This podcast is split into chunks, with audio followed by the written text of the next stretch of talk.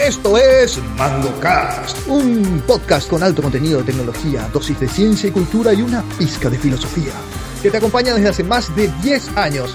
Nuestro panel está compuesto por Rolando Natalicia, Luis Corbalán, Lucho Benítez, Mix Balcevich y Pablo Santa Cruz. Suscríbete para no perder ningún episodio y visita nuestra web mangocast.net. Bienvenido a MangoCast. Capítulo 130 de MangoCast. Estamos acá. Hoy es 4 de abril, Viernes Santo. ¿Quién diría que un Viernes Santo estaríamos a las 9 y media grabando en vivo MangoCast? Miguel Balcevich Mix, ¿cómo te va? Feliz de estar acá. Rolando Natalicia, el de la máscara roja, ¿cómo le va, caballero? ¿Qué tal? ¿Cómo están? Estamos bien acá dentro de todo, por suerte. Luis Corbalán, ¿cómo le va, señor? Espectacular su máscara. Hola Pablo, súper bien. Hola audiencia. Lucho está terminando de pelearse con alguien en Twitter y ya está entrando enseguida, así que ya, ya le vamos a tener enseguida. Hoy no tenemos ningún invitado, estamos solamente los panelistas originales. Y como en los 129 capítulos anteriores, empezamos este capítulo de abril, que probablemente va a ser el primero de unos cuantos, eh, con la pregunta del día. Lucho dice que acá estoy, así que si le puede dejar entrar Orlando Mix. Si tenés la pregunta del día, adelante. La pregunta del día es, hija, el Dark Soul acaba de entrar. Eh, es, lo que estás haciendo muchísimo ahora que no hacías antes de que haya la cuarentena, aparte de comer. ¿no? Buenísima la pregunta del día, excelente pregunta del día. Rolando, ¿empezamos vos? Eh, no, porque no escuché bien la pregunta del día, estaba distraído. La, la, pregunta es muy sencilla. ¿Qué es lo que ahora estás haciendo muchísimo que antes no hacías eh, forzado por la cuarentena, digamos? Lavar platos. Lavar platos. Sí. Y a, algo más, algo más jugoso, algo más relacionado con tecnología. Y no, eh, eso es lo que hago. No, no, la pregunta es muy concreta, la respuesta es muy concreta. Eso es algo que hago y la eh, hago todos los días, dos veces por día. Entonces, Te pregunto una cosa sobre el lavar plato. ¿Vos lavas plato con lavavajilla o, o lavas los platos así, digamos, no, bien, eh, bien lavados? Eh, la historia es más o menos así. Eh, encontré que hace, no, no la cuarentena, antes ya, los fines de semana, sobre todo los domingos, eh, que, que, me, que, me, gustaba lavar plato. Me daba una sensación de, este es mi momento, estoy solo, nadie me hincha, nadie lo quiere estar cerca. Entonces, este, pongo un podcast y lavo plato mientras escucho mi podcast. Entonces, ahora, ahora hago eso dos veces por día. Podcast y lavada de plato. Pero la, la pregunta, repito, ¿vos lavas los No, platos no, con mano, mano, mano. o la? Bueno, ¿Qué hay de tecnología de, de, de lavada de plato últimamente? Pa- Para, para serte honesto, estuve a punto de comprar un nuevo lavavajillas porque eh, este, leí que hay unos nuevos lavavajillas que hacen que sea más, eh, ¿cómo se llama? Más eficiente el uso de agua, porque cuando lavas a mano usas más agua de la que, la que podría, ¿verdad? Y, y en el proceso de comprar lavavajillas más nuevo, eh, bueno, vino la historia esta y ya terminé no comprando. Ya, ok. Y, y, en, en, tecnología, ¿qué hay de, de, tema de lavado automático de platos a, nivel mundial? Aparte de los lavavajillas, pues a mí me parecen los lavavajillas que son muy, a ver, muy poco tecnológicos, digamos. Creo, creo que, que, que, le tiran un poco de agua, un poco de jabón y no hacen mucho más que eso. No, no hay algo así más. Eh, yo me imagino que en la industria de los restaurantes y demás debe haber eh, mucha tecnología en, te, en, en temas de lavar platos, de lavar cubiertos, eh, porque por ejemplo la lavavajilla de mi casa de repente te deja un resto de grasa que no pudo sacar y, y pasa nomás ya, no creo que eso pueda hacer en un restaurante, ¿verdad? Eh, no, no, es mi, no es mi área de expertise. Este, bueno, genial. Hasta ahí llego. Lucho Benítez, pregunta del día. ¿Qué es lo que estás haciendo a patada ahora en la cuarentena que normalmente no haces? De pasar el piso y cocinar todos los días. Cocinar, está bien. Cocinar. ¿Y qué, qué, qué, cuál es tu, tu, plato, tu especialidad? ¿Cuál es? No sé, eh, cualquier cosa, lo que hay nomás. Hoy le bajé un guiso de, de fideo con, eh, con atún. Muchachos, tienen que ponerle mucho más onda. Estoy remando en dulce de leche acá con la amargura de ustedes. Yo comprendo que están en cuarentena y que están medio tristes, pero estamos haciendo un programa para los ocho oyentes. Hay que ponerle un poco más de onda, por favor. Luis Corolán. Permiso. Lo que pasa es que creo que la, la pregunta se fue a otro lado porque le agregaste ahí un aditivo que es obligado por la cuarentena. Yo no quise decir en ese contexto, dije, ¿qué es lo que la cuarentena les dejó o les hizo? O, pero no, puede ser obligado o no obligado. Por ahí quería leer más libros y estar leyendo a gusto más libros. No, es que necesariamente te obligó de una mala manera. Creo sí, por eso, o sea, que, la pregunta es, entiendo, la pregunta es qué estás haciendo a patada en la, en la, cuarentena que antes normalmente no hacía, digamos. Puede ser con gusto o sin gusto, ¿verdad? Claro, así mismo. ¿Lucorba? Videoconferencia como nunca, más que de, en 10 años de mi vida hice videoconferencia en este un mes, Es cierto. Muchos Twitter y, durmiendo mucho, y durmiendo mucho también. Recuperando sueño perdido. Uh, pero eso ahora en Semana Santa, ¿ustedes están trabajando remotamente o no? Remotamente, sí, señor. Ya, ok, pero eh, por eso, o sea, la, no, pero no es lo mismo, no, no. Semana Santa. El tema es que no es lo mismo. Si estás en tu casa, te levantas a las 6 y prender la máquina y está en línea, ¿verdad? Pero si tienes que ir al laburo, te levantas a las cinco y media y entre que te preparas, te va el tráfico. Ahí se va todo, se va a dos ahí. Vos, Miguel, eh, la pregunta del día, ¿estás haciendo algo distinto realmente? Porque vos medio de tu vida normalmente una cuarentena, digamos. Pero antes, antes de pasar eso. Eh, ¿Por qué el Wi-Fi de Lucho está funcionando bien ahora? no sé si el mío se Lucho, ¿hay alguien vivo en tu casa? Sí, está. Ah. El, tema es que la semana pasada hubo muchos problemas de personal en la zona y acá todos usamos personal básicamente por el tema de flow. Ah, asusté. Eh, no la semana pasada fue terrible, terrible. Sí, ayer no te podías mover, parecías Minecraft congelado en el video. Eh, ah, pero no sé si es que arreglaron, todo el mundo se fue, todo, todo el barrio se fue de, eh, ¿cómo se llama? De al campo. Parecía Creeper. No, no, sabes que al revés, pues, Pablo. Eh, ahora eh, volví a encontrarme con un viejo amor que es la programación. Ya no estaba más haciendo tanto, estaba más haciendo otro tipo de actividades. Y ahora agarré con la computadora y me metí y no, hacía esto de trabajar 14 horas de seguido hace, pero hace mil años. Y estoy disfrutando mucho. La verdad que, al principio me, me, me, me, costaba, pero ahora ya estoy me cuesta separarme el aparato ahora. Sí, no, no. Eh, pero, pero estás haciendo mucha programación de, programación web, PHP, digamos. Sí, de todo le estoy metiendo. Eh, eh, pero, y sí, investigando un poco, ya, ya, estaba medio conectado, ¿verdad? Y ahora estoy saliendo un poco de la zona de confort, ¿verdad? Haciendo todo tipo de cosas, mirando todo tipo de... Que estaba más yo hacia la squash, hacia otro tipo de cosas, ¿verdad? Ah, claro, ya, ya. Bueno, excelente. Yo, para responder un poco a la pregunta del día, yo lo que estoy haciendo, como nunca coincido con Lucorba, estoy haciendo muchísima videoconferencia. Me parece realmente lo peor que puedes, te puede pasar es meterte a una videoconferencia, hablar y demás. No, no, me, me parece tan ineficiente esto que odio más que las reuniones presenciales, el tema de la videoconferencia pero bueno, es lo que toca y probablemente esto va a tener que ser el modo operandi por muchos años venideros después de toda esta crisis del coronavirus. Y lo que creo que la gente va a empezar es a regular un poco el tema de la videoconferencia, ¿verdad? Porque hay veces ya los perros que para mostrarte dos líneas de código te, te, te levantan un Google Meet, te muestran y te dicen, che, ¿qué te parece esto? Boludo, para eso está el chat, ¿verdad?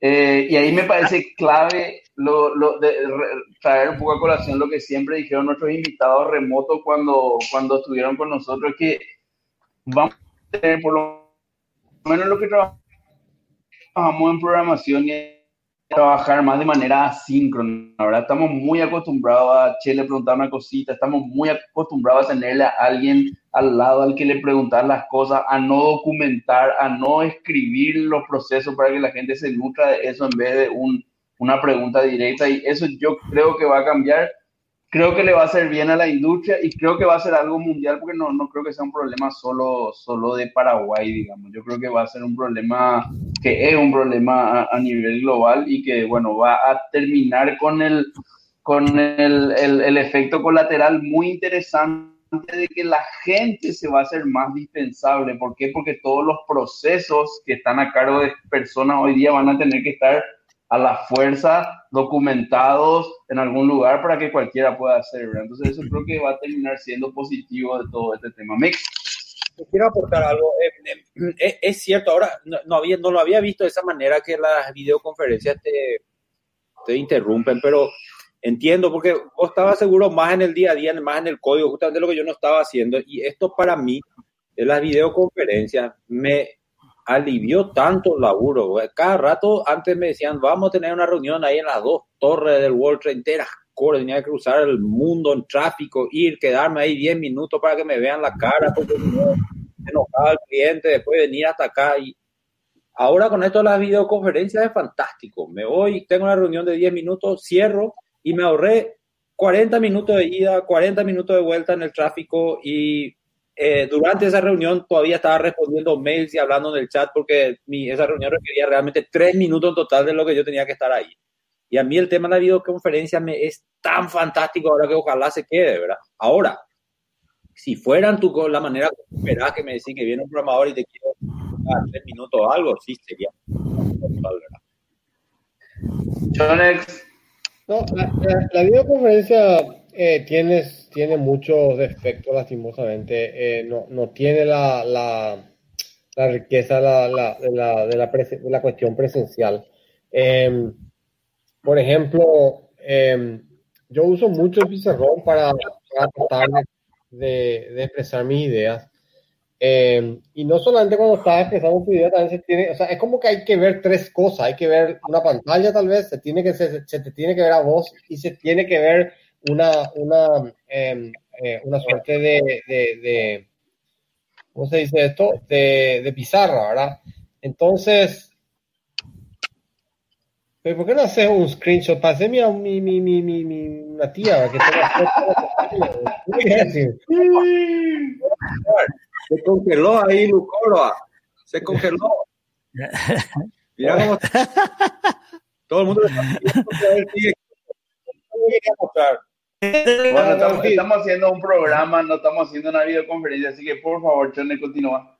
No, entonces nada, que, que la historia era que, eh, eh, eh, que, que, nada, que no, no, no es lo mismo. Entonces, creo que las herramientas de videoconferencia están un poco, em, le faltan cosas que deberían tener, ¿verdad? hoy, por ejemplo, vi una nueva em, que hace lo siguiente, es como que vos tenés tu sala y la gente viene y te golpea la puerta y, te, vos le dejas entrar. ¿Entendés? Qué bueno, como el Discord, sí, bueno. Está. Entonces, es como que no es que vos entras y salís, sino que la gente entra cuando tiene que entrar nomás luego. Claro. Eh, ¿Corva?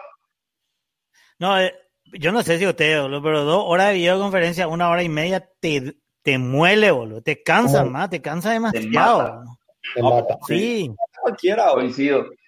Eh, con respecto a ese tema, eh, eh, estuve la otra vez analizando y me, me, me, pongo a pensar cómo va a ser la vida de acá en adelante para esos vendedores que dependen mucho de su carisma para cerrar.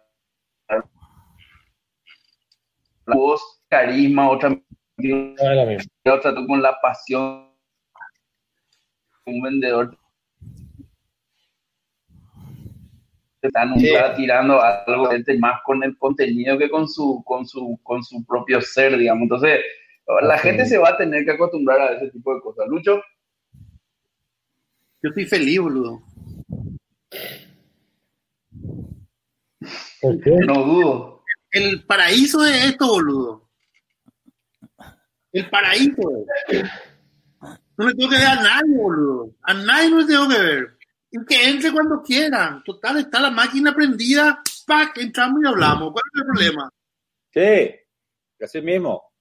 ¿Cuál es el problema? No me, Entiendo. tengo que ir, no me tengo que ya esperar a, a, a, a- a- ¿cómo, se llama? El, el, el, el olor feo que tiene Asunción, la cloaca en las calles, eh, eh, que, no sé. Tengo- no, no- no tengo que estar pensando, estresándome, ¿dónde puta tengo que estacionar el auto? Tengo que pagar otra vez de vuelta. ¿Sabes lo que no hay también, Lucho? Que por lo menos en las reuniones que yo estuve, no hay más esas 15 a 20 minutos de hablar de boludeces. Sobre, Sí, ¿qué tal? claro. Dice que llovió. ¿eh? No sé, Roger, de las flores.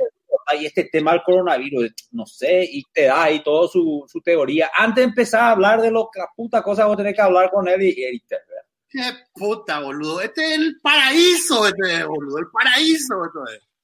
Chonex, O- otra cosa que sí pasa es que resulta que la. oh, ahí te- no sé quién se cayó. Eh, Lucho, eh, Corva. Bueno, lo, lo- que pasa también es esto, ¿verdad? Que la, la, la, la comunicación es- no, es, no tiene la fluidez de una, una, una conversación eh, presencial, ¿verdad? Entonces, este, vos decís, bueno, vamos a juntarnos a las, no sé, te decía cualquier cosa, a las 9 de la mañana o a las 10, lo que sea. Y hay todos unos 10, 15 minutos que antes se hablaba de pavada, pero ahora se habla a lo mejor eh, eh, no, espera, no te escucho. ¿Cómo es? Espera un poco, no, se entiende, está, está frisado. Ese es un problema. ¿Sabes lo que pasa con ustedes? Ustedes están comparando la videoconferencia con la interacción interna a la oficina que ustedes tenían antes. Yo estoy comparando la videoconferencia con, la video, con las reuniones con los clientes que yo tenía antes. Ahora de, la, de mi casa hacer rápido y todo. Ahora, si antes le tenía a mi socio acá al lado y podíamos a cada rato estar y nos, nos explicábamos algo y ahora tengo que hacer, por eso que a ustedes les parece tan feo y a nosotros tan bueno, ¿verdad? Puede ser. no, a, a mí, a mí no, no, no, es que me parece. Mete- Métele mix. No, no, que, que piense nomás la- la- las reuniones que tenías con tu cliente, ya sea en, en, en tu local o en el local de ellos. Igual Sí, el eh, Lo único que voy a decir, lo único que voy a decir es que de repente nuestra experiencia es demasiado mala porque nuestro internet es una mierda. Esa es una, una realidad.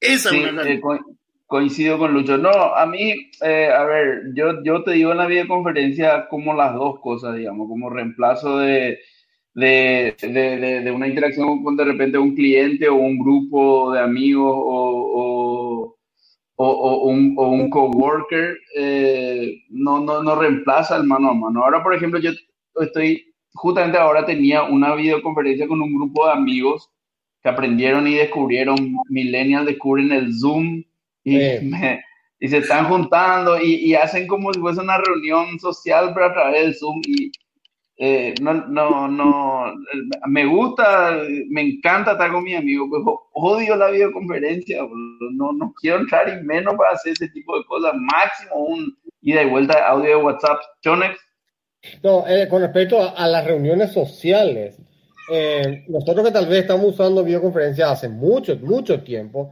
eh, es hacer una reunión social con amigos en videoconferencia suena a oficina.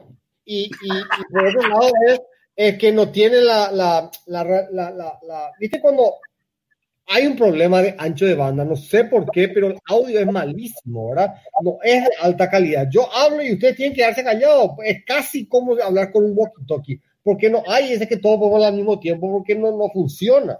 El, el sistema no sabe qué hacer, cómo, cómo tratar las voces. Eh, lo que hay que mejorar. Pablo se congeló. Es, es, para mí, para, para, pero, pero para mí, ese, justamente estos son los problemas que se tienen que resolver desde el punto de vista tecnológico, así nomás el tema. Y dentro de esas cuestiones, ancho de banda, obviamente. ¿Para qué? Para tener el video de calidad, tener el, el audio de calidad y tener la pizarra de calidad y en tiempo real, en todos lados. O sea, para mí forma parte simplemente de una cuestión tecnológica que hay que resolver. Hay algo que a mí no me gusta de este tema. Yo estoy viendo los comentarios acá en, en, en YouTube. Veo que alguno de ustedes le puede responder, pero desde acá no se le puede responder. Quería Yo no puedo responder. no Yo puedo puedo responder. responder. Yo ¿Eh? puedo responder. Yo puedo responder. Vos podés, ¿y yo porque yo no puedo responder. Y porque yo soy host nomás. una dictadura, boludo. Una dictadura. No, eh, eh, es la limitación de esta, de esta herramienta. No, no, no es que yo quiero. Y Alejandro Kennedy le, le, tiró la precisa, ¿verdad? Pero puedo este. yo. No, más arriba, eso ya es. Eh, este. Eso, eso es lo que estábamos diciendo hace ratito. Sí, yo, yo coincido mucho con Alejandro Kennedy con lo que está diciendo. O sea, no reemplaza. Ahora, eh, yo creo nomás que esto también es un problema. Ya, ya dije y voy a parecer esos abuelos que repiten y repiten las cosas, pero ya dije, y me parece también que es porque no estamos acostumbrados nomás, ¿verdad? Nosotros pasamos de, de 1% remoto a 100% remoto en cinco días. Entonces, obviamente no tenés una cultura de trabajo remota y adaptarte a eso no es muy complicado, pero tampoco es mágico, digamos. Entonces, cuando los procesos estén en, lugar y, esos procesos te ayuden a que tu, a que tu, trabajo remoto sea más eficiente, te vas, vas a encontrarle la vuelta a cuántas videoconferencias necesitas para, para realmente solucionar, ¿verdad? Ahora nomás como que todos, yo no sé también si tiene que ver con que eh, por ahí eso tiene más que ver con psicología que con tecnología, pero como que todos quieren o necesitan justificar su trabajo o, mostrar que están trabajando. Entonces, puta, cualquier pelotudez te arman una videoconferencia y, la videoconferencia no te reuní por menos de media hora, ¿verdad? Y ahí tenés dos, tres de eso y se te fue el día, ¿verdad? Entonces, por ahí más viene la mano, me parece, ¿verdad? Pero bueno, eh, creo que tenemos que entrar en tema, eh, a menos que alguien quiera decir algo más. Lucorba se cayó. Sí, Lucorba se cayó. Le esperamos de vuelta cuando pueda. Tiene que darle clic al link y ya está. Em, entonces, vamos a entrar en, el, en, en, los temas del día. Vamos a hablar, por supuesto, de tecnología y coronavirus, que son los dos temas que nos importan, por lo menos a nosotros en estos días. Eh, le tuvimos a Marcel Liseche de invitado en el capítulo 129. Eh, estuvo hablando con nosotros eh, durante una hora, una hora y media. Estuvo muy interesante el capítulo. Les digo a los oyentes para que puedan ir y, escucharlo si es que todavía no lo hicieron. Pero eh, traigo a colación el nombre de Marcel porque levantó una plataforma en, en realmente muy poco tiempo basada en Django, Python 3.6, Pobre SQL de ayuda peer-to-peer, digamos, para ciudadanos paraguayos, ¿verdad?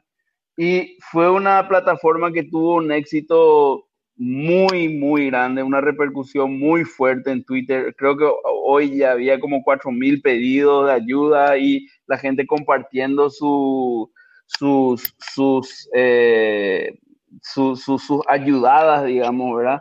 Eh, en Twitter y la gente compartiendo que, que, se les ayudó y y historia realmente muy positiva que, que, realmente me, me, encantó y que, vino, si bien es cierto, vino de Marce principalmente, hoy día ya es una mini comunidad que formó ahí Marce alrededor suyo de muchos programadores colaborando un poquitito de código, metiendo un feature aquí, un feature allá. Creo que la Cruz Roja va a implementar eh, como plataforma de ayuda a partir del miércoles. O sea, me llamó la atención poderosamente lo, lo, rápido que esto tomó tracción, lo rápido que se instaló en, en, en, en el, el, común y, y, bueno, me encantó que haya venido de, de, de parte de un esfuerzo así de, de Marce y de la comunidad y que realmente fue muy positivo. O sea, quería escuchar un poquitito la opinión de, del panel con respecto a eso. Creo que hice un resumen ya eh, de, de, qué se trata la plataforma y bueno, que quería escuchar un poco la opinión de ustedes, ya que tiene que ver con tecnología, tiene que ver con Paraguay, tiene que ver con un invitado de MangoCast completo, no podemos no hablar de este tema. Eh, va dirigida a quién quiere preguntarle. Y yo quiero preguntarte a Ocho, ¿no? porque después Lucho seguramente va a tener su visión esa rara de siempre, esa perspectiva luchista de las cosas y va a mandar la puta por algo, entonces vamos a dejarle al final que, que piense eh, porque va a putear. Antes, que empiece, antes que empiece, ok. Vos, vos eh, el primer día o el segundo día del decreto dijiste, vamos a ver cuánto tarda en salir una aplicación de donación. Esto sí. es. ¿Sí? ¿Quién dijo? Yo no me acuerdo. Chone, Chone, hijo. Chone dijo, el segundo, primero o segundo día después del decreto, me acuerdo bien de eso. A ver, El- el- lo que dijo, lo que hoy, puto, bueno, no, hoy ayer, no, 21 horas, no sé casi, o sea, hoy o ayer, no sé cuándo, ya no sé ni qué hora de todo es. Este, Marce decía que tuvo eh, este, 100.000 visitas en tres días. tres días. En tres días. Eh, es un número respetable, definitivamente, y me y quiero contrastar contra el, el- el otro, el que donde, donde la gente del Mitic dice que tiene una plataforma que tiene 400 visitas. 400. ¿Cómo 400 contra 100 mil? O sea, Bueno, pero en, en, de- perdón, en 400 defensa de mi team, registrados. Va a ser, va a ser, era 500 registrados. Y los registrados de marzo son 75 mil. Sí, pero en, en, en, en, en defensa del MITIC, creo que la, la, la plataforma de MITIC es para, para seguimiento a los pacientes, ¿verdad? ¿O no? Sí. No es para lo mismo. Eh, es una suerte de decir para, para tipo auto, auto, ¿cómo se dice? Auto, auto, ¿cómo se llama? Autobombo. No, no, no. meterse, meterse dentro de la, eh, Autocuarentena. sí. Yo, yo, yo no, o sea, a ver, yo creo que, que, que una vez más eh, esto sirvió para darnos cuenta de que la gente que toma las decisiones eh, entiende muy poco de estos temas y yo creo que les habrá picado muchísimo a muchísima gente que Marce haya hecho una plataforma ató con tres alambres, dos tablas de pobre SQL y puso algo que se usó muchísimo. 100 mil visitas en tres días es un numerazo de para Paraguay, un numerazo. de- Yo no, no sé si, si, si hay demasiados sitios que tienen más tráfico que eso en, en, en- Paraguay. Pero bueno, eh, me, realmente me, me, me pareció súper positivo. Mix, No, eh, ¿qué más puedo decir? El- me pareció fantástica la idea, súper simple, eh, bien al grano, pensando como alguien que conoce el ambiente pensaría, ¿verdad? No, no meter logins, trabas, ese tipo de cosas. eh, y eh, tocó un- una necesidad que estaba pendiente, ¿verdad? Parece fantástico. Así mismo, yo lo que estaba pensando, Miki, te pregunto a vos, es si nosotros hubiésemos tenido hoy a nivel Paraguay eh, Tocorre funcionando con un millón y medio de paraguayos suscribí, suscriptos y, y- y interactuando en una red social local, ¿vos crees que eso se hubiese podido eh, usar como leverage para poder eh, contactar más, eh, coordinar ayuda, tipo de esta plataforma que hizo Marce? ¿O, o esto funciona solo porque es una plataforma sin fricción que la gente puede entrar desde cualquier lado y hacer nomás su pedido sin demasiado preámbulo? Bueno, eh, es un poco de todo, ¿verdad? Y como ahí Fer de Radical estaba diciendo, eh, si en este momento tuviera tu correr, eh, sería otro la, la, la, la cantidad de gente que querría entrar a, a usar por un tema de querer comunicarse con otra gente, ¿verdad? Es un medio online. O el otro que es frictionless y es simple, seguro. También tercero que hay también una evolución del público eh, comparativo en, en- en, eh, ya estamos a cuánto estamos a 12 años por ahí puede ser ya ya hay la- la- el uso de herramientas de internet es muy eh, más acostumbrado está en Twitter donde está mucha gente O sea, es una combinación de muchas cosas verdad pero pero es un muy buen, eh, hay que enfocar que es una necesidad y es fácil de usar, porque hay un montón de productos que están en este mismo contexto hoy día y no están logrando esa cantidad, esa, esa- ese nivel de visibilidad. Correctísimo. Osvaldo Chilaver estaba diciendo que la plataforma del CEN de la Secretaría de Emergencia Nacional tuvo un millón de inscritos en no sé qué periodo de tiempo. Y eso es cierto, pero digamos, a ver, plata. eh, si yo le digo a la gente, entren a este sitio y le regalo 500 mil guaraníes, te aseguro que voy a tener eso y más, y más visita también. O sea, no es para demeritar lo del CEN, me parece Claro, fantástico. Pero digo nomás que eh, así como yo creo que no podemos comparar la cantidad de, de- de- registrados de la plataforma del MITIC por la naturaleza misma del producto, tampoco podemos comparar esto de ayuda orgánica entre pares, en- en- en- entre ciudadanos, con una plataforma para que el gobierno te entregue plata, digamos. Ese tipo de cosas creo que hay que, hay que mantener en la perspectiva. Eh, Verde Radical dice que la burocracia del Estado nos cuesta carísimo y es perentorio reducir a la mínima expresión. Luis Corbalán, ¿qué te parece la plataforma Ayuda API? Eh, yo no sé si es Ayuda API o es Ayuda Apple. Ayuda. Ayuda, Ayuda. Hay, un, hay, un, alguien, alguien está respirando su micrófono eh, profusamente. Yo no soy. El único que No, eh, Lucorba, Lucorba. Yo soy. Sí, vos. Está muy cerca. Baja un poquito Ahí. más, pues. Ahí, ahí está bien. Ese es su, Ahí ese está. es su, ese es su, su headset de gamer. Ah, ahí está. ¿vos No, qué- pata- eh, alguna, alguna impresión sobre la plataforma Ayuda Apple? Espectacular me pareció. Además, estuve usando para ayudar a gente que está alrededor mío y funcionó de la mil maravillas. Más que irme hasta a llevarle, le decía a la gente que podía si puede venir a buscar y la gente venía a buscar. Así de simple, la gente venía a buscar. Increíble, muy bueno. Muy mí Le felicité mucho- personalmente a Marcelo. Seguro, seguro. A mí me llegó mucho un caso que eh, no era luego un caso, eran varios casos de gente que eh, decía, le- co- como, como la plataforma todavía no tiene una forma de decir si ya te ayudaron o no. Parece que a algunos le, querían ayudar más de una vez y, le- y, y algunos decían, che, sabes que ya me ayudaron, ayudarle a otro porque acá estamos todos, todos- estamos todos en el mismo barco. Y realmente eso eh, habla de que la, la gente está teniendo una empatía que normalmente no tendría si no fuese una situación como la que estamos viviendo, ¿verdad? Lucho Benítez, tu perspectiva. ¿Cómo dijiste? La población tiene empatía, ¿entendés? O sea, o, o- o sea, el tema es justamente que ese tipo de cosas ya pasaron en Internet antes. Y realmente, Ok. oh, es- el caso concreto, ¿verdad? ¿Y- y- y ¿Qué pasó en Radio Show? La comunidad hacía al principio, ¡pa! se ponía y empezaba a ponerse plata, insumo, medicamentos, lo que sea, para ayudarle al otro, sin problema. Forma parte de la evolución. El tema es que al final, no sé, cinco o diez años después de los primeros, las primeras cuestiones de ayuda en Internet, la gente, había grupos que se organizaban para estafar a los otros. O sea, no, no, Internet no es una red de amigos. Por más que estemos en emergencia, no es, no es, no es.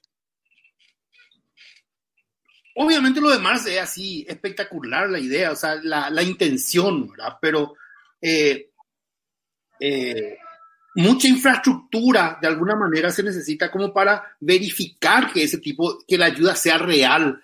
Porque de hecho ya, eh, inclusive eh, en, en- uno de los foros, en uno de los grupos de Telegram, estaban diciendo, por ejemplo, que, eh, que si yo le iban a llevar a una chica pañales porque pedía para sus hijos, después cambió su, la foto su perfil, cambió, ya no era hijos, era hijo, eh, y empiezan así las cosas turbias, ¿entendés? O sea, hay que cuidarse en Internet. Internet no es. Internet no. Por más que exista el 80-90% de la población sea decente, sea leal, sea legal, eh, hay un porcentaje ínfimo que te puede pudrir todo. ¿entendés? Eh, y eso es lo que yo creo que no, que no, que no, que no está previsto en esta plataforma. Probablemente ahora con el tema de la Cruz Roja y con la interacción con, con otras organizaciones, esta herramienta puede ser así mil veces más potente por el hecho de que eh, la, la ayuda va a llegar a donde corresponde con algo de infraestructura. Eh, y es así como decía, o sea, 5 putos dólares, 32 horas de laburo un fin de semana y la patada en el culo a todo el MITIC, todo, todos, todos los MITIC, millones de dólares invertidos que no tuvieron para un carajo. Ahí te das cuenta de que el Estado es puro humo con respecto a la cuestión de simplemente tener una persona que tiene una dirección como para poder hacer cosas. Eh, es lo que hizo Marcel, es lo que hizo Marcel. Eh, para mí, de alguna manera, y lastimosamente, lastimosamente, eh, la comunidad técnica no va a aprovechar esta oportunidad para, para exigir cambios donde se tiene que exigir cambios. Entiendo, muy bien. Yo lo único que, que yo lo único que no le creo a Marce y le digo esto on the record, no le dije personalmente porque no, no, no, no creo que está con cosas más importantes que discutir esto, pero yo no creo que sea un server de DigitalOcean de 5 dólares. Yo creo que tiene que ser por lo menos para la carga que debe estar soportando, por lo menos ese de 30 dólares. A. Me cuesta mucho creer que. No, no. Eso, sí, hermano. que son 10 de 300 dólares. Nada no he comparado al Mythic. No, ninguno, no hay ninguna duda. Yo solamente quiero decir eso nomás para que la gente por ahí no crea que con 5 dólares vos te montás una infraestructura para soportar 100 mil visitas entre días, ¿verdad? Digo nomás, a lo mejor Marce hizo magia y, y, realmente así, ¿verdad? Pero el problema es que, me, me el problema es que es llamador católica, no, no hace el tuneo fino. Eso es lo que pasa. Es cierto, es cierto. Bueno, eh, excelente, de vuelta nuestras felicitaciones acá para Marcelo. Lo, ¿Sabes lo, lo, que más a mí me gustó y me llamó la atención de, de, esto? Es que como después del primer release, después del beta que, que lanzó lunes, creo que lanzó, como formó un grupito. Yo te digo, pues estoy en ese grupo de Telegram y debe haber como 10 programadores y yo estuve mirando porque bajé el código y estoy contribuyendo al guito, ¿verdad? Eh, o sea, estoy contribuyendo, no sé si me van a aceptar mi pull request, ¿verdad? Viste que soy programador católica, pero vamos a tratar, ¿verdad? Eh, pero vos sabes lo que me, lo, que me sorprendió es, bajen y vayan al, vayan al repo de GitHub, denle un start al repo de GitHub y vean los commits. Te estoy hablando de que hay commits sin parar desde la una de la mañana hasta las seis de la mañana, así de varios usuarios y, no, no, no, me, no me detuve a mirar el nivel, si es, son aportes grandes, chicos, no, pero hay muchísimo y quiere decir que los perros están prendidos y están motivados por el proyecto y eso es más difícil, mucho más difícil que programar eso, ¿verdad? El tema de, de, de motivarle a la gente, de hacer un proyecto que realmente tenga eh, cadencia a nivel nacional. Me, me, realmente mis felicitaciones para Marce y, y, bueno, ojalá que, que, que, con el empujón que le pueda dar la Cruz Roja y otros pueda hacer, llevar esto hasta donde él quiera llevar, ¿verdad? Bueno. ¿Qué pasó? No es el mensaje de Oliver. ¿El mensaje de qué? De Oliver. No, no, no. Ah, ok, ok vamos, vamos grande, Oliver. Ahora recién yo, yo, el, el, mensaje Oliver. Grande, Oliver. Bueno, nada más eso con, respecto a lo de a lo de a lo de Marce. El otro tema, el segundo tema del día, eh, después de hablar de esto, es bueno, eh, el rol del gobierno un poco y, y, y, y el estado de tecnológico del gobierno para poder hacer frente a este tipo de cosas. Vos, vos Lucho, eh, ¿con cuánto calificarías el, el, la nota del 1 al 10 del gobierno en este tema? No. Yo creo que cero. ¿Cero? Sí. Ni siquiera uno. Desde el punto de vista tecnológico está diciendo. Sí, no, no, yo estoy, yo estoy hablando del punto de vista tecnológico. pero. ¿Por, qué? ¿Puedes explayarte un poco más al respecto? O sea, hay cuestiones. Hay cuestiones... ¿Qué, vos esperarías que un gobierno haga en, en, en, materia de tecnología ante un caso como el que estamos? O sea, ¿qué, qué, qué hubiese hecho un gobierno? No digo un gobierno de 10, un gobierno de 6 puntos. ¿Qué hubiese hecho? O sea, la cuestión es básicamente que el Estado tiene muchos recursos. Uh, y en, en, en, en mi TIC hay el know-how de esos recursos, cómo están dispersados en, en las diferentes instituciones, ¿verdad? Eh, y, según como estaba comentando Mati, por ejemplo, eh, el de, del sistema que, o sea, de los datos que iban a la SEM, de la SEM se enviaba otra vez a Hacienda. Y ahí se verificaban los datos que volvía a la SEM para enviarse a, la, a, la, a, las telefónicas. Y eso, este tipo de cosas se pueden hacer en línea. porque al final todas las instituciones o gran parte de las instituciones tienen sus bases de datos interconectadas a partir del, del eh, ¿cómo se llama? El- hay un gateway de, de gobierno electrónico, donde está todo el tema de documentos. O sea, una vez que uno mete su cédula de identidad en el sistema de la SED, eso se tendría que poder haber podido verificar contra la base de datos de la policía, verificar si es que tenía RUC, verificar si estaba en IPS, verificar si no sé qué puta regla que, que, que ponía a- Hacienda para decidir si vos tenías o no. Eh, en línea tendría que haber sido. Yo me inscribo porque, porque necesito dinero hoy, porque mañana tengo que comer. En línea tendría que haber hecho, porque al final el Estado tiene toditos los datos. Todos, todos. Y hay una red, una red metropolitana que costó millones de dólares mantener en los últimos 20 años. Y encima hay una red nacional ahora de fibra que millones de dólares que costó. ¿Todo para qué? Para que los datos estén en sus lugares y se pueda conectar y consultar las cosas, no para que cada institución pida una copia para el proceso de datos. No, cero, aplazado, totalmente aplazado.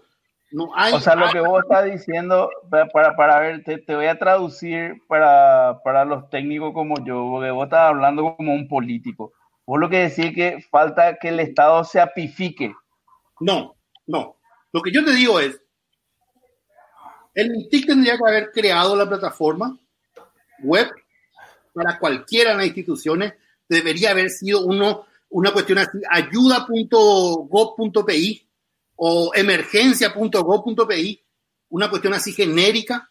El formulario tendría que haber estado expuesto ahí sin que se caiga porque solamente, no sé cuánto, 20 mil personas entraban a la vez a una página sin caerse. Y cuando uno metía los datos, se tenía que haber, haber ido a cada institución a verificar. Porque se tiene ya eso. Ya está implementado. Pero se el- tiene. Está se TIC. Fíjate la página de documentos GoPI. Un documento GoPI te va a y, y ves tu cédula, ves IPS, ves el, el, el- la SED. Ya tiene todo eso. Un puto programador no pudo integrar todo eso. Pues no entiendo. A ver, eh, está en el MITIC, en documentos GovPI, está eh, el acceso a IPS, está el acceso a la SED, está el acceso a las bases de datos de cédula de la policía, y igual entonces la CEN, al, al- querer imple- implementar su sistema, hizo un sistema donde no estaba conectado con eso, teniendo todas las conexiones. Eso es lo que no entiendo. Claro, claro. Eh, ahí, ahí, ahí hay una cuestión. Yo, yo quiero decir algo ahí, ¿verdad? Si bien eh, es cierto lo que dice Lucho, está por el sistema de intercambio, ¿verdad? Porque, bueno, yo soy gobierno, así que Intercambio. por el sistema de intercambio existen servicios, existen APIs que están, eh, eh, están que permiten la interconexión, ¿verdad? Pero no reúne los, los requisitos en cuanto a datos de lo que se necesitaba para estos casos, ¿verdad? Eh, yo ¿Puedes hablo, ejemplificar, por favor, Lucoro? yo, sí, un yo ejemplo, hablo- por ejemplo. yo, yo hablo en nombre de la SED porque nosotros proveímos datos tanto para la CEN como para el, el- el- el segundo pago, que es el 25% que está haciendo el Ministerio de Hacienda, ¿verdad? Ahí tenía que haber ciertos requisitos en cuanto al dato, ¿verdad? Tenía que ser, por ejemplo, eh, un contribuyente que está activo, tenía que ver sus últimas declaraciones juradas de IVA, tenía que sumar eso, no te- tenía que estar activo, ¿sí? O sea, un montón de, de word ahí en cuanto a, la, al- a, la, a los datos, ¿verdad? Eh, no de tenía lógica de negocio, digamos. Sí, de lógica no, no tenía que ser de IRP, por ejemplo, como esas cosas. Y esas cosas realmente no están en el canal que, al cual se refiere Lucho, que es por, a través del sistema de intercambio. Cierto, cierto, Lucorba, Sí. cierto, pero eso forma parte del problema a resolver. Y eso Sí, no puede, totalmente. un query de ese tipo de cosas no, no, no va a tardar un mes. En dos tres días tendría que estar un res para hacerlo, para consumir. ¿Entendés? Claro. Una semana tardaron en hacer el form. No, dos, Claro, semanas, claro. dos semanas tardaron en hacer el form. Dos semanas tardaron, muchísimo. Yo, desde mi punto de vista, lo que te, te puedo decir es que a nosotros nos piden los datos, nosotros en el día le pasamos los datos que eran requeridos, ¿verdad? O sea, Claro. en, ese, en ese tenor, ¿verdad? Pero, No pero me, eh, no, no, sé si ahí está el problema, ¿verdad? Me parece que hay varios problemas, no es solamente eso, ¿verdad? Te pregunto, algo, también, te pregunto algo porque es sobre el punto, ¿verdad? Eh, vamos a suponer que yo necesito un servicio de la SED, que yo te paso un número de cédula y vos me decís si tiene RUC, si está en IRP, si está en IVA y dos o tres preguntas más. ¿En cuánto tiempo la SED puede poner a disposición del MITIC o de la CEN ese web service, digamos?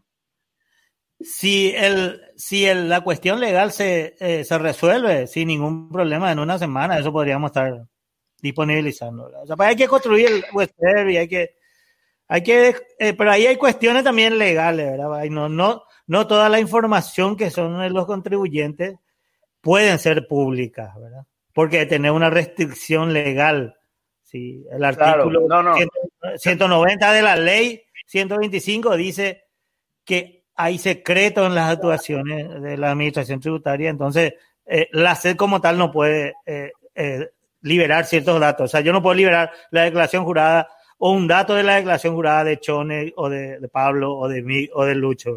No, no se puede.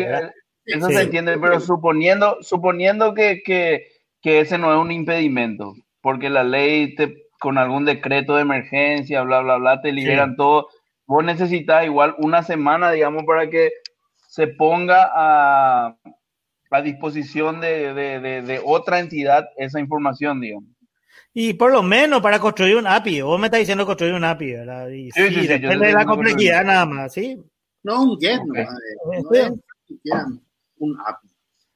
Ok, pero, pero digamos, el, el a ver, eh, está puesto, eh, digamos, existe algún tipo de mecanismo de autenticación en, lugar para que la SED ya pueda hacer eso sin tener que de vuelta crear los API y demás. O sea, ya hay alguna base sobre la cual construir eso. O si yo te pido, vos tenés que ir a hacer de cero algo como se te ocurra y, eh, le metes. Hay, hay algunas bases pero de, de, igual manera hay que ponerle eh, construcción a eso, ¿verdad? Pues nosotros tenemos hoy en día ya una consulta que se llama consulta pública que estamos empezando a liberar para consulta del RUC y de las facturas, ¿verdad? Y a eso debería de ponerle lógica para que, para que se, para que cualquier cosa adicional que sea requerida, eh, podríamos canalizarlo por ahí, ¿verdad? Pero hay que ponerle construcción, Pablo. O sea, eh, hay que usar el mismo framework. Eh, lleva tiempo. Hay que meterle gente que trabaje en eso, ¿verdad? Seguro, seguro. Sí. ¿con cuánto le, le, califica al gobierno en la parte tecnológica de, todo este tema? Eh, mal, no, mal Puerto Benítez. Pues yo, yo realmente no, no, no, entiendo muy bien cómo funcionan y qué pueden hacer y qué deberían hacer legalmente. Pero, pero pero puedes mirar otro, otro gobierno también, que cómo hicieron y qué sé yo, y no, este, yo no, o sea, al que le seguí más de cerca es a, Estados Unidos, que no sé qué tecnológicamente hizo, pero trató muy mal su, situación como país. Eh, en las últimas 24 horas se le murieron 2.000 personas. Este, ellos querían ser número uno, son número uno nuevamente, ¿verdad? Entonces, y al final lo que cuenta es eso, ¿verdad? La cantidad de gente que muere o la cantidad de gente que, que, queda, eh, ¿cómo se dice? Eh, queda, queda fuera de, porque a lo mejor no, no, te morís inmediatamente, pero quedas con una situación severamente comprometida por una cuestión de, de no tener recursos, etcétera, ¿verdad? Entonces, eh, nosotros estamos muy, muy lejos de, de, de, las realidades de, países avanzados. O sea, nos piden quédate en casa, y, pero la, la, las casas, la gente vive nada muchas veces, en, en, en, viviendo en una casa que es súper chica, viven muchas veces con sus animales o con sus vecinos literalmente a menos de dos metros, que es la recomendación para que las personas estén. Es muy difícil eh, eh, ¿cómo se llama? Usar los mismos estándares internacionales para una para un pueblo tan tan ¿cómo se llama? este eh, precario precario exactamente con una situación tan vive tan precaria. Nosotros acá nosotros cinco estamos en, un privilegio Eh, una situación privilegiada fuera de, contexto, ¿verdad? Eh, decirle a mi, mi, prima que me, escribe y me dice, el, entré al formulario ese y me sale el, el, el, calendario en inglés y le digo, espera un ratito, tu teléfono no está en inglés, le digo, sí, y bueno, y, así te va a salir el calendario, en inglés. Pero ¿cómo le van a poner un calendario en inglés a las personas que no saben ni siquiera usar su... Entonces, bueno, y con eso hay que vivir. Y, vamos a decir a una persona, vamos a decir que, que, eh, culta o, leída o qué sé yo, ¿verdad?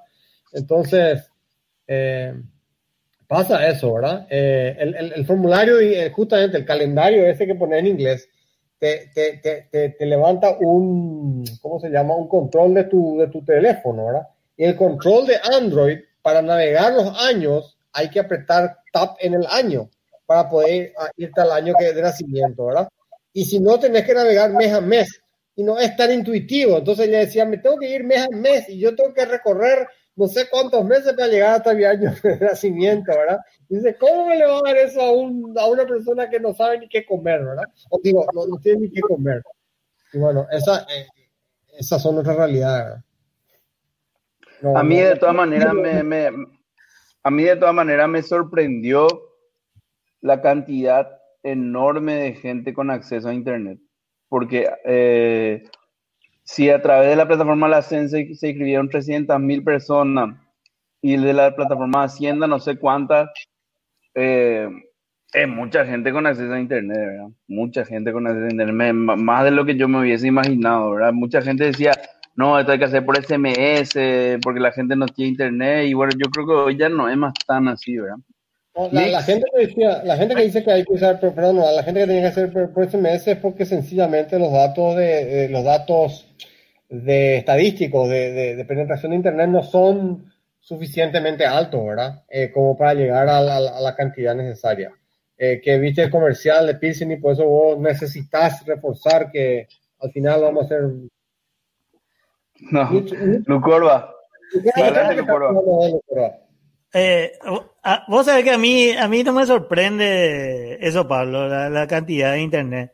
Pues, ¿sabes por qué? Por el uso que, que nosotros en la SED eh, hace rato que venimos haciendo cosas sobre internet. Y realmente, hoy en día, el 99% de las declaraciones juradas se, se presentan por internet. Y eso viene ya de hace tres, dos, dos años atrás, ¿verdad? O sea, no, no me sorprende, no me sorprende a mí, ¿verdad? Porque hay mucha gente ya que ya, está usando esa tecnología, está eh, ese 30% de, de penetración, me parece que hace rato pasó la barrera del 50, ¿verdad? No, seguro, pero, pero a ver, tu universo de los que presentan declaración jurada es el universo formal, ¿verdad? De, de esos creo que ninguno puede acceder a la, ayuda del gobierno, ¿verdad? Eh, o, muy poco pueden acceder. Entonces, pueden también acceder algunos, sí. Pero muy poquitito de, de, de, tu gente que presenta declaración jurada son pocos lo que, ¿no? Los, los únicos que no pueden acceder son los que están inscritos en renta personal. Pero el que, el que, el que presenta IVA también puede acceder. Y de, eh, de, acuerdo a ciertos criterios, sí, ¿verdad? Sí, en los seis ah, últimos meses creo que había algún criterio ahí, yo no, no, no manejo bien eso, pues no, nosotros manejamos ahí. Hay, hay, hay, e, esa es para mí una de las críticas de este gobierno, de, de las cosas que hicieron. Emergencia eh, Nacional y Gabinete Social se unen para llevar la ayuda a 330 mil personas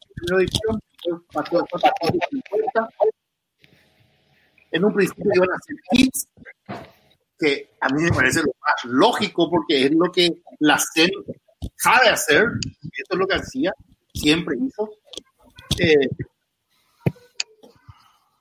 y después del cielo parece van a dar 250 mil guaraníes en la billetera y después 500 mil algo en la billetera. Boludo, la gente que está bajo el nivel de pobreza no tiene celular, no tiene saldo en su celular para responder uno para aceptar la ayuda. O sea, a mí eso me pareció de remate, de remate.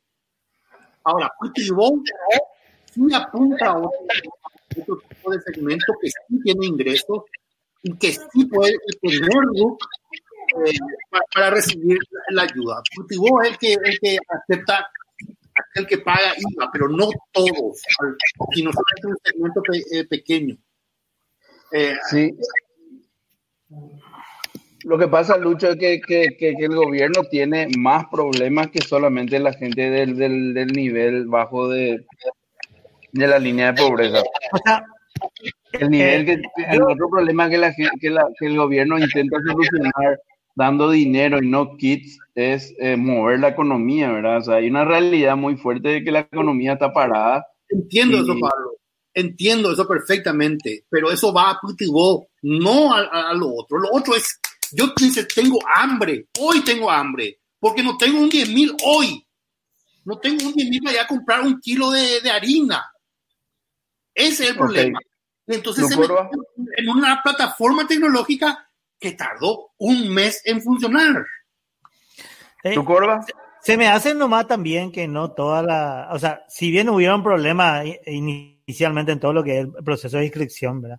Me parece que esa etapa de a poco se fue eh, pasando, ¿verdad? En algunos casos no como que quisiéramos, eh, fue muy lento en algunos casos, ¿verdad? Como en el caso de la CEN. Yo creo que en el caso de Putubón se solucionó mucho más rápido, ¿verdad?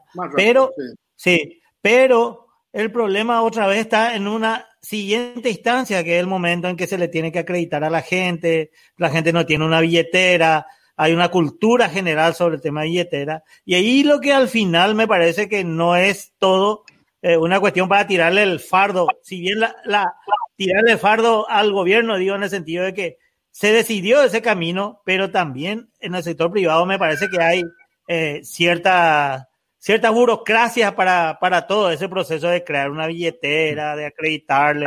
Y eso, eso está colaborando muchísimo para que las cosas se atrasen más, ¿verdad? No dudo, no dudo. Ahora, de todas maneras, esto va a ser un golazo de chilena en el ángulo para, para ti o personal, claro, y todo lo que tienen plataforma de billetera electrónica, porque les va a dar un, una base de usuarios que no, eso, Estoy acá. Tengo que tener aprovechado ahora, cachulo. ¿Qué? Miguel Balcevich. Eh, que, que, que tu, tu, tu, nota para el gobierno del 1 al 10.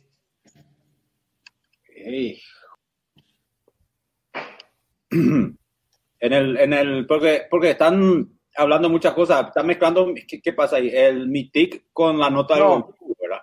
Solo la parte tecnológica del gobierno. Yo creo ¿Qué se pudo haber hecho mejor? ¿Qué, ¿Qué, qué, se hizo bien? ¿Qué se hizo mal? Yo creo que la parte eh, tecnológica del gobierno le daría un...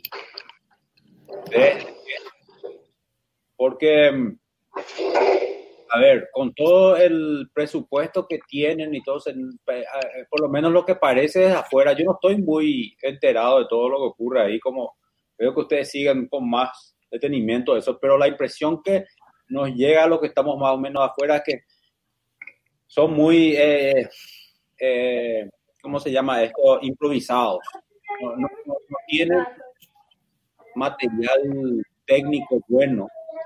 Algo tan simple como lo que querían hacer. Vi que, vi, vi que estaban teniendo problemas para hacer esa aplicación y cosas que una persona que está más o menos metida en el ambiente lo sacaría muy rápido. A mí me pareció que se trancaron en cosas demasiado básicas. Eh, lo que me hace pensar que no es un tema burocrático solamente, sino es también un tema de falta de, de, gente técnica en su equipo, ¿verdad? Entonces le daría un 3 de 10 en lo que es la parte tecnológica, ¿verdad? Um, Eso fue lo que, lo que dije en el grupo que, no, que Lucolva no entendió. O sea, la cuestión es que hay eh, en varias instituciones, no, no en todas tampoco, en varias instituciones, históricamente, el Estado se desligó de sus técnicos. ¿Entendés? O sea, como que hubo una sangría en el tema técnico de informática solo por el hecho, no sé, de tener como política a tercerizar las cosas. ¿Entendés? O sea, para mí eso es un grave error y en situaciones como esta justamente explota esto porque vos tenés que resolver el tema y no tenés capacidad técnica. Finalmente tenés que recurrir al sector privado y el sector privado no es que es mucho más eficiente que vos. Y eso, eso es lo que se mostró de alguna manera con tu voz. Excelente, excelente. Chone, ¿quería agregar algo o pasamos al siguiente tema? Pasamos al siguiente tema desde mi, desde mi punto de vista. Bueno, el, el, tercer tema que quería tocar es, eh, Chone, ¿puedes hacer un resumen de esa iniciativa que tienen Google y Apple ahora de, de, hacer algo a través de las dos plataformas móviles relevantes de smartphone, que son iOS y Android, eh, en ese orden?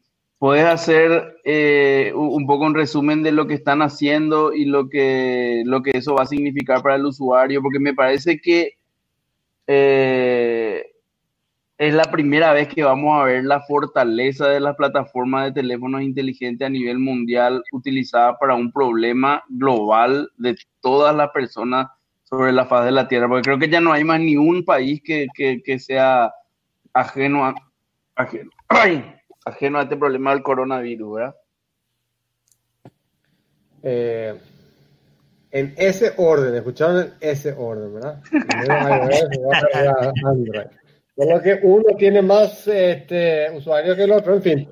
Se, van a juntar Apple y Google en, una, en, lanzar APIs que las aplicaciones de salud de los países oficiales o no, pueden utilizar. De manera que eh, los teléfonos intercambien información en forma eh, anónima y en forma automática una vez que vos hiciste opt-in. O sea, vamos a suponer la, la, la, la cosa así. Um, pasado un tiempo, porque no es inmediato ahora, pero pasado un tiempo, allá por mayo, eh, perdón, eh, junio, julio, eh, va a recibir un update y va a haber una nueva API en tu teléfono. Entonces, eh, las aplicaciones de salud, no sé, la OMS o a lo mejor una que se haya hecho en cada país, puede consumir esa API. Y lo que va a hacer es que si vos decís yo, yo me sumo a, esta informa a este barco, entonces eh, el, los teléfonos que están eh, opt-in, vamos a decir, están cada vez que se encuentran entre dos teléfonos sin que haya interacción del usuario, intercambian una suerte de clave y dicen yo estoy al lado de este teléfono. Entonces, Hija una de, las... puta. En serio, para sí, eso es. Sí, y si uno, de los usuarios, si uno de los usuarios dice yo, yo, yo, eh, usa Bluetooth básicamente, ¿verdad? Si uno de los usuarios este, dice yo, se hace un autorreporte, dice yo estuve, tengo coronavirus o algo así, entonces el sistema sabe todos los teléfonos con, que estuvieron cerca de ese teléfono reportado. Gran puta, qué bueno, boludo. Yo no, no, no sabía que era tan de la gran puta, boludo. Estamos hablando de otro level de, claro. de Big Brother. Esto es 3 mil, exactamente, 3 mil millones de, de, personas pueden eh, ser impactadas con una, con este, con este, con esta, con esta, eh, este, este desarrollo, vamos a decirlo, esta, esta este feature, esta implementación. ¿verdad? Entonces, definitivamente es algo este, que no vino para, para esta solución inmediata, sino que para poder prevenir esta y otras futuras, eh, eh, la segunda ola, vamos a decir, o la siguiente ola de coronavirus o de otras posibles pandemias que, que vengan, ¿verdad? Eh, Porque vos fíjate que, que, que, dentro de todo, a vos como, no como usuario, sino como potencial paciente, te va a convenir, sí. eh, te va a convenir a activar eso, porque te vas a enterar si te cruzaste con alguien que tiene coronavirus. Digamos. Exactamente. Entonces vos vas a ver, eh, eh, el, el, concepto es una suerte de contact tracing a nivel um, masivo y, y, global. Qué brutal. Brutal, ¿verdad? Brutal, Entonces, brutal. Eh, hay un, hay un, ¿cómo se llama? un tiempo atrás, este, Yuval Noah Harari, mi, mi nuevo gurú, este, gracias, Lucho. Te veo esa. Este, en, serio, en serio que es un tipo que, que, que la tiene bastante clara. Eh, no, no, digo yo, sino que todos los que, si, si, muchas personas le, le, siguen a ese señor porque tiene... Un, un ratito, una... Chone, Chone, un ratito, un ratito. ¿Qué está tomando Lucho? Está- está tomando, te voy a decir que está tomando, no vaya a decir, está tomando Té de kombucha. kombucha, eso te iba a decir. Qué bárbaro. Jugo de zanahoria. Yo me preparé. Todo natural de acá. Perdón, seguí nomás, Chone.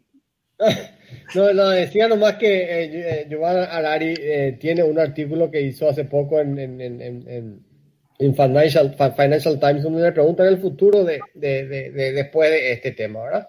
Y él dice que tiene miedo de que se quede una suerte de, de eh, poder sobre los estados de controlar a su gente, ¿verdad? La palabra surveillance no estoy muy seguro que tenga una traducción tan buena en, en- español, ¿verdad? Que te puedan, como una suerte de Big Brother que te mira todo lo que haces y qué sé yo, ¿verdad? Y que la gente va a estar como que más dispuesta a que pase eso porque tiene el miedo actual de la, de la, de la, de la pandemia, ¿verdad? Entonces, es, es un tema que, que, que, que, cuenta con, con, con bastante detalle, o sea, relata con bastante detalle eso, y entonces está interesante ver, no digo, él, no, él, prof- él no dice esto va a ocurrir, pero eh, ojo, levanta la mano y dice, che, puede, puede pasar esto y tengamos, eh, tengamos un, ojo. Ya, sumamente interesante este tema de- de- no, no sabía que era eso, ¿verdad? Pensaba que era algo más, más tipo iHealth o, o, o más tipo algo de que vos tengas una plataforma de comunicación rápida, pero esto realmente es brutal, ¿verdad?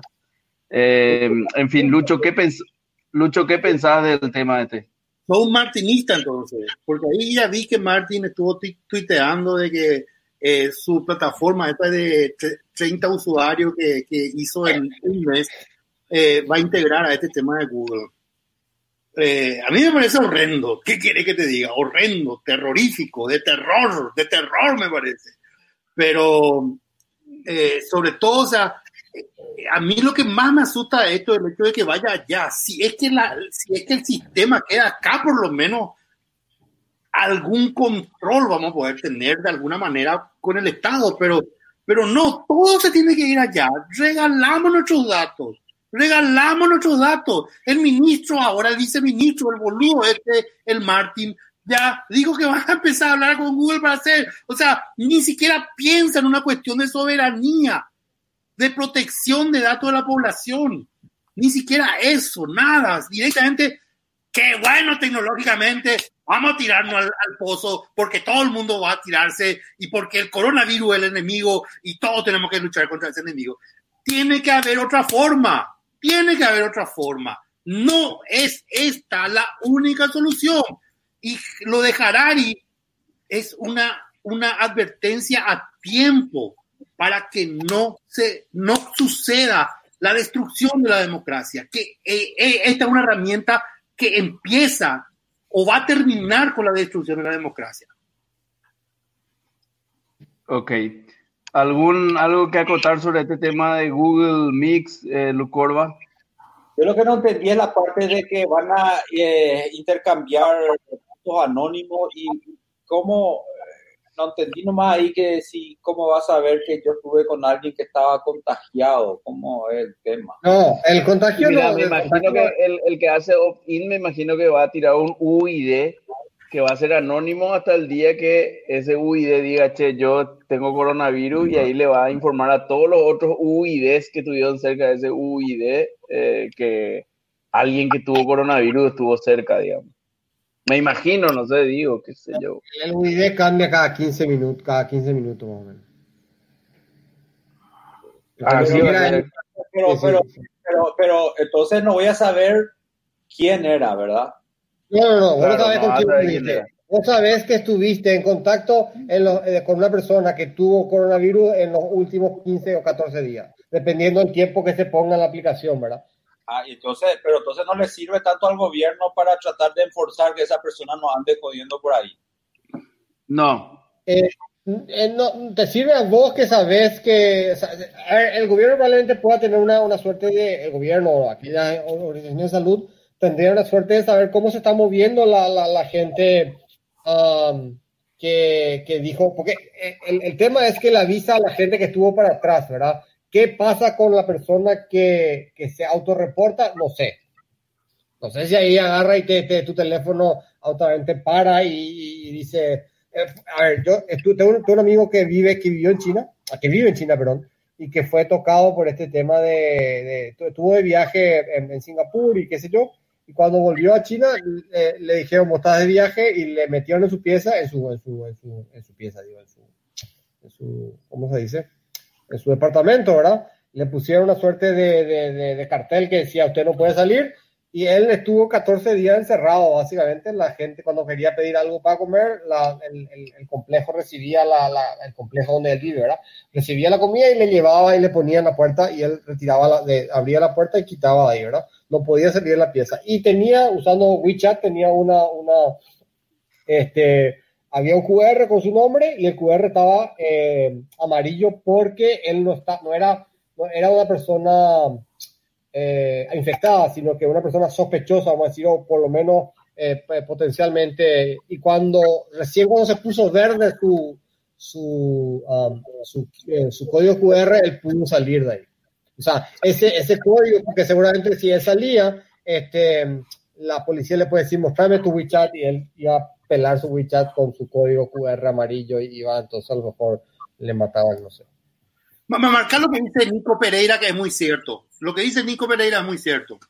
No, no, no estoy viendo. ¿Qué dice Nico Pereira? Lo de Google y Apple tiene relación con la doctrina del shock, donde un Estado totalitario aprovecha una situación de temor y pánico en la ciudadanía para plantear leyes que no se aceptarían normalmente. Es lo que dice Nico Pereira. 911 es eso, la ley, como el Patriot Act. Eso. Ya.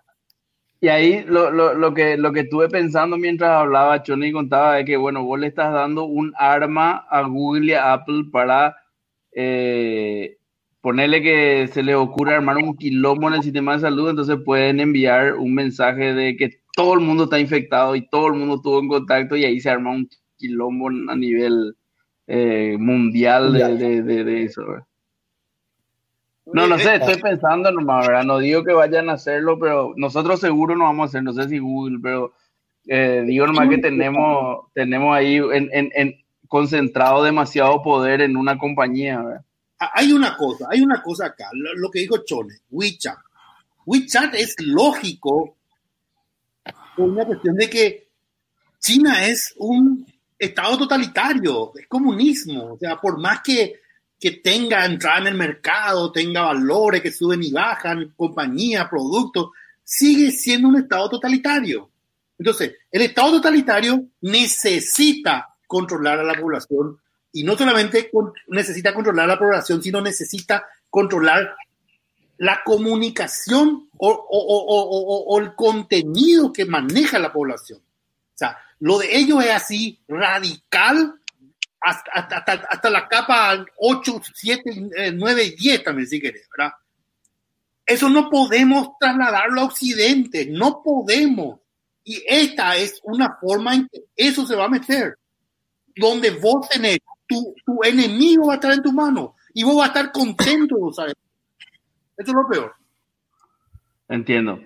Bueno, vamos al cuarto y último tema de la noche que, que yo tengo, por lo menos, no sé si después tiene usted algo más. Hoy, hoy estuve escuchando eh, un, un, una, un, webinar de un experto en real estate español, un, tipo muy renombrado, muy respetado en, en, en, España sobre el tema. Y bueno, fuera de todas las cosas que dijo de real estate, que, que no vienen al caso tecnológico, me quedo con algo que dijo y quería compartir un poco con el panel y, escuchar sus opiniones. Y dijo que a lo mejor esto era la excusa perfecta que estaban esperando muchas personas para, uno, eh, definitivamente exterminar el efectivo, porque va a haber ahora una suerte de impulso para que las transacciones sean, no es luego con tarjetas de crédito, sino con tarjetas de crédito contactless, ¿verdad?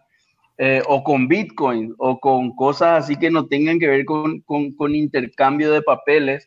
Ahí me vino a la mente el tema de factura electrónica, lo cual puede ser una, una, una oportunidad espectacular para meterle a muchísima gente en factura electrónica para que vos ni siquiera agarres la factura que te va a dar alguien, ¿verdad? Y quería saber un poco si, si, si, si esta crisis va a dar realmente la oportunidad a, a, a este tipo de cambios radicales en los medios de pago, por ejemplo, ¿verdad? ¿Qué, qué te parece de Mix, vos que estás metido ahora con Adams en, en temas de medios de pago electrónicos y demás? Hijo, porque muchos están moviendo ese tema y todo el mundo está desesperado, pero como, como bien ya lo dijiste vos, esto no es algo que se puede hacer en una semana, algo que toma meses de preparación. Y eh, en muchos casos, el tema legal es lo que, lo que eh, embreta un poco a, la, a las posibilidades de lo que se puede hacer. Técnicamente podemos hacer muchas cosas rápidamente, pero Lucorba maneja más la parte legal que yo, pero sé que hay cosas que, por ejemplo, no estamos pudiendo hacer todavía, que vamos a tener que, yo creo que esto del, del, eh, del COVID, el, o la COVID, eh, va a... Ah, la. La, la COVID.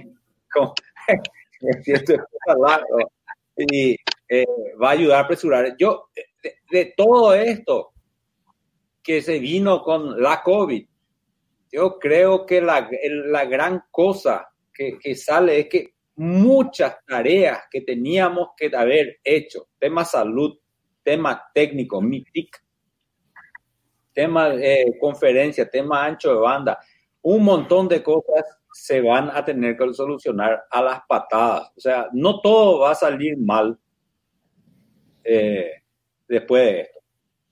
Entre eso, el tema legal de poder vender online, ¿verdad? Excelente. Lucoroa, ¿vos crees que, que, esto va a traer una disminución en el intercambio de efectivo y, y, le va a dar una oportunidad a las billeteras electrónicas, a las tarjetas contactless y a otro tipo de pagos más avanzados tipo bitcoins? ¿O crees que, se, que una vez que esto se vuelva a la normalidad eh, no pasa nada y el efectivo va a seguir siendo el rey? Eh, yo, yo, creo particularmente que, que sí va a haber una, una, explosión hacia, hacia, hacia lo electrónico. Eso es inevitable porque hay demasiadas falencias. Ahora se nota demasiado la falencia existente eh, y más todavía en nuestro país, ¿verdad? Nos, nos quedamos medio... a mí me desespera a veces, eh, alguien me pide ayuda. Mi banco, mi banco no me permite hacer un giro, por ejemplo. No, tengo que recurrir a un amigo que tiene en su banco la oportunidad de hacer el giro y, y yo no puedo, pero la gran puta, ¿por qué mi banco no me deja? Un banco de línea, de primera línea, y no, ¿por qué? Porque alguna vez quitaron por algún tema de seguridad, y, y te volvés loco porque hoy en día es una necesidad. Entonces, sí. Que a mí la otra vez, eh, yo siempre hago transferencia vía CIPAP, ¿verdad? Brin, brin, brin, brin, brin, lo que, lo que venga, ¿verdad? Y un día no sé por qué estaba en el banco y estaba ya en persona. Dije, bueno, ya será acá, no me irá a casa a hacer el, la transferencia, ¿verdad? Y le pido ahí a, la, a mi agente de cuenta, quiero hacer una transferencia a otro banco, dale, no hay problema. Me anota qué, qué difícil fue el proceso. Tuve que firmar algo, tuve que fotocopiar mi cédula, trajo, fotocopió. Bueno, fue muy burocrático el tema comparado con online, ¿verdad? Pero ahí no termina la historia, sino que al mes siguiente vengo y 25 dólares me descontaron de la transferencia. Yo le digo, ¿por qué? Y porque es un giro. Sí, pero eh, yo de casa hago eso, sí, pero esto no fue desde casa, esto fue un giro. Yo, ¿Qué es lo que es esto? O sea, es lo que habíamos dicho la otra vez, si te morís, dale nomás a tu señora rápido que transfiera todo, deje el mínimo y después que se encargue de hacer la parte burocrática. Qué complicado es todo cuando haces eh, por los medios así normales, tradicionales que se hace online. Hay que arreglar eso. Y sí, hay, eh, lo, que decía, o sea, para mí los, los bancos también, o sea, todo el mundo tiene que reconvertirse, ¿verdad? Acá no es solamente la, la, la cosa pública, ¿verdad? Y, y definitivamente, no, yo no te escuché en la primera parte, creo que hablaste algo de factura electrónica. Factura electrónica es algo que llegó y se tiene que quedar y y esto tiene que explosionar máximo en los próximos dos años, ¿verdad?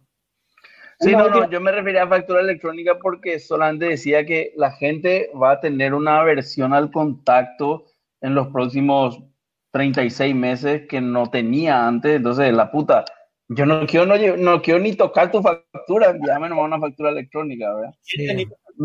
Eh, otra cosa, me... otra sí. cosa, que son los héroes del momento y lo son, ¿verdad? Pero también hay que decir las cosas como hay que decir. Vos sabés que qué problema más peola eran los médicos con el WhatsApp. Yo tenía miedo, de repente mi hija tiene fiebre o algo así, le escribo y vos sabés que los doctores lo tienen como en su, su foto de WhatsApp, es no recibo consultas por WhatsApp. Puta, cobrame, más, me voy a ir mañana y te voy a cobrar el triple, pero respondeme nomás una preguntita. Ahora, no, no se puede, no puedo, si no, pues estoy con el niño enfrente, no, eso sería irresponsable, así te decían, ¿verdad? Hoy día todos los doctores, consultas por WhatsApp, eh, transferencias tal banco, había sido, sí se podía, no querían nomás. Así mismo. Yo next. ¿Podías decir al, al, al IPN o no? Eh, eh, yo, yo, el tema de telemedicina es un tema que probablemente se, se, se, se, se disparta en eso. Hay, hay, un tema que se está diciendo ahora, hay gente que estaba con sus eh, proyectos de transformación digital y cuando le preguntan cuál fue el evento que causó que tu transformación digital funcione y el coronavirus, van a decir, porque la, la, los, los procesos que estaban tardando años ahora se están haciendo en, en, en, en, semanas, meses tal vez. Y bueno, el tema de telemedicina, por ejemplo, en Estados Unidos existe esa ley que discutimos, no sé si pública o, o entre nosotros nomás, se llama HIPAA, que es de protección de datos este, para, la, para los, este, para los eh, de, de, tus datos. Pacientes. Eh, sí, de tus datos médicos, ¿verdad? Um, y el HIPAA relajó sus, sus, sus, este, sus requerimientos. Requerimientos en este momento y ahora la telemedicina como que está un poco más liberada en países donde hay protección de datos y, y, y, y otras restricciones, ¿verdad? Así que eh, acá en Paraguay, ¿sabes lo que tienen miedo? Tienen miedo de que te filmen, o sea, que, que, que filmen tu, o sea, viste que somos muy de contar, vamos a preguntar a tu médico, mi hija tiene esto, el médico te responde, entonces vos le mandás eso a tu amigo, mira, mi hija tenía esto y el médico le dijo esto, ¿verdad? Y como, como un forward o como un screenshot y vos le mandás y está el nombre del médico, qué sé yo, ese es el miedo que ellos tienen, de que el, el, el, lo que te dicen a vos se use en su contra. No sé si me explico, ¿verdad? Claro, claro, ese es el, el máximo miedo de los médicos yankees, el tema de, de, de demanda por mala praxis y demás, ¿verdad? No, pero yo no, yo no, yo no sentí de esa manera cuando eh, hubo ese proyecto de, de que los doctores puedan cobrar telefónicamente por recibir una llamada de asistencia. Yo me acuerdo que el comentario más denso de, en ese tiempo era de que el médico no quería quedar mal. ¿Cómo Pio le iba a cobrar por responderle por teléfono? Y a mí me parecía... No, no es tanto eso. Es el... Porque Exacto. por teléfono todavía es difícil de grabar, pero cuando es el WhatsApp y todo eso, ahí está el, ¿entendés? Está la, está la evidencia que él te dijo y acá la, el, el screenshot, ya ves que no tomas fotos desde la pantalla que estamos haciendo.